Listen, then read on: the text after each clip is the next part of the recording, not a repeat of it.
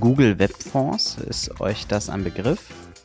Wenn nein, dann bleibt am besten dran. Aber auch wenn ja, dann bleibt am besten dran. Denn aktuell kommt es zu der, also mir bekannt, größten Abmahnwelle aller Zeiten. Und der Grund dafür sind eben diese Google Webfonds. Darüber reden wir in dieser Episode von Das auch noch, der Compliance Podcast für die Arztpraxis. Mein Name ist Nico Frings. Ich bin Datenschutzbeauftragter bei der Opti Health Consulting GmbH.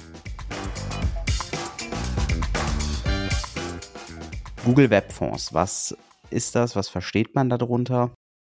Google Fonds, Google Webfonds ist ein interaktives Verzeichnis mit einer Vielzahl von Schriftarten. Man kennt das vielleicht von Word.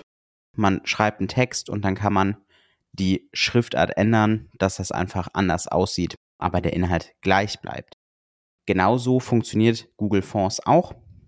Das ist frei und kommerziell nutzbar, wird von Google zur Verfügung gestellt und dadurch kann man dann auf der Webseite andere Schriftarten nutzen, ohne die dafür auf den eigenen Server hochladen zu müssen. Die werden automatisch also von diesen Google-Servern geladen. Und genau darin liegt dann auch schon das Problem, warum es aktuell zu einer so massiven Abmahnwelle kommt, weil diese Schriftarten von den Google-Servern geladen werden. Was ist das Problem, wenn diese Schriftarten von den Google-Servern geladen werden? Die IP-Adressen des jeweiligen Webseitenbesuchers. Sprich, wir besuchen jetzt die Webseite einer Arztpraxis. Diese Arztpraxis nutzt diese Google-Fonds. Dann habe, hat mein Computer, mein Tablet, mein Handy, egal mit was ich diese Webseite besuche, eine eigene IP-Adresse und die wird an den Google-Server in den USA weitergeleitet. Das Problem ist, diese IP-Adresse zählt als personenbezogene Daten. Dazu gab es ein um, Urteil vom Bundesgerichtshof, ich glaube aus dem Mai 2017, der das ganz klar gesagt hat, IP-Adressen ermöglichen es Google, den Standort des Webseitenbesuchers zu bestimmen und deshalb reicht es aus, um hier von personenbezogenen Daten zu reden. Findet diese Weiterleitung jetzt ohne Zustimmung statt des IP-Adresseninhabers an den Google-Server, dann haben wir hier tatsächlich eine Verletzung des Persönlichkeitsrechts. Dieses Urteil ähm, gab es vom Landgericht München Anfang des Jahres 2022 und diese Entscheidung ist tatsächlich auch schon rechtskräftig. Das heißt, wir haben hier eine ganz, ganz klare rechtliche Sachlage.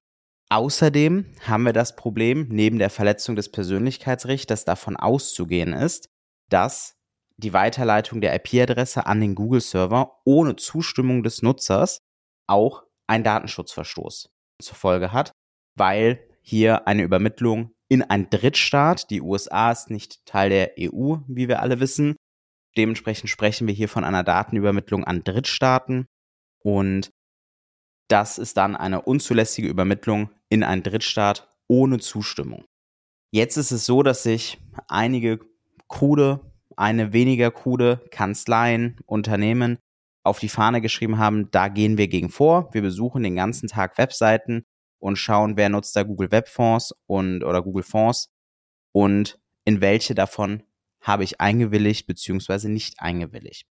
Wenn ihr jetzt so eine Abmahnung bekommt, dann prüft bitte als allererstes, nutzen Sie Google Fonds remote, also direkt vom Google Server oder lokal aus Ihrem eigenen Server. Das gibt es nämlich beides. Da müssen Sie in Ihren Quellcode gucken, machen Sie das mit Ihrem Webseitenbetreuer zusammen. Der wird ähm, wissen, was er da machen muss. Und im Quellcode gibt es dann eine Verlinkung. Die eine steht für die Remote-Verbindung, also das vom Google-Server geladen wird, und die andere für den lokalen Server. Wenn ihr Google Fonts Remote nutzt, solltet ihr auf jeden Fall direkt den Drittanbieterdienst ausschalten und nach einer Alternative suchen. Natürlich auch hier bitte bei der Alternative gucken, ist das ein anderes Prinzip, sprich wird hier lokal geladen oder auch hier wieder auf irgendeinem Server von einem anderen Unternehmen. Dass ihr also am Ende nicht das gleiche Problem habt wie bei Google Fonts Remote. Oder ihr nutzt dann einfach Google Fonts lokal, dann habt ihr das Problem auch nicht mehr. Auch hier bitte bei der Umsetzung, macht es nicht alleine, holt euch einen Webseitenbetreuer, holt euch technische Unterstützung, bevor ihr da eure ganze Webseite zerschießt.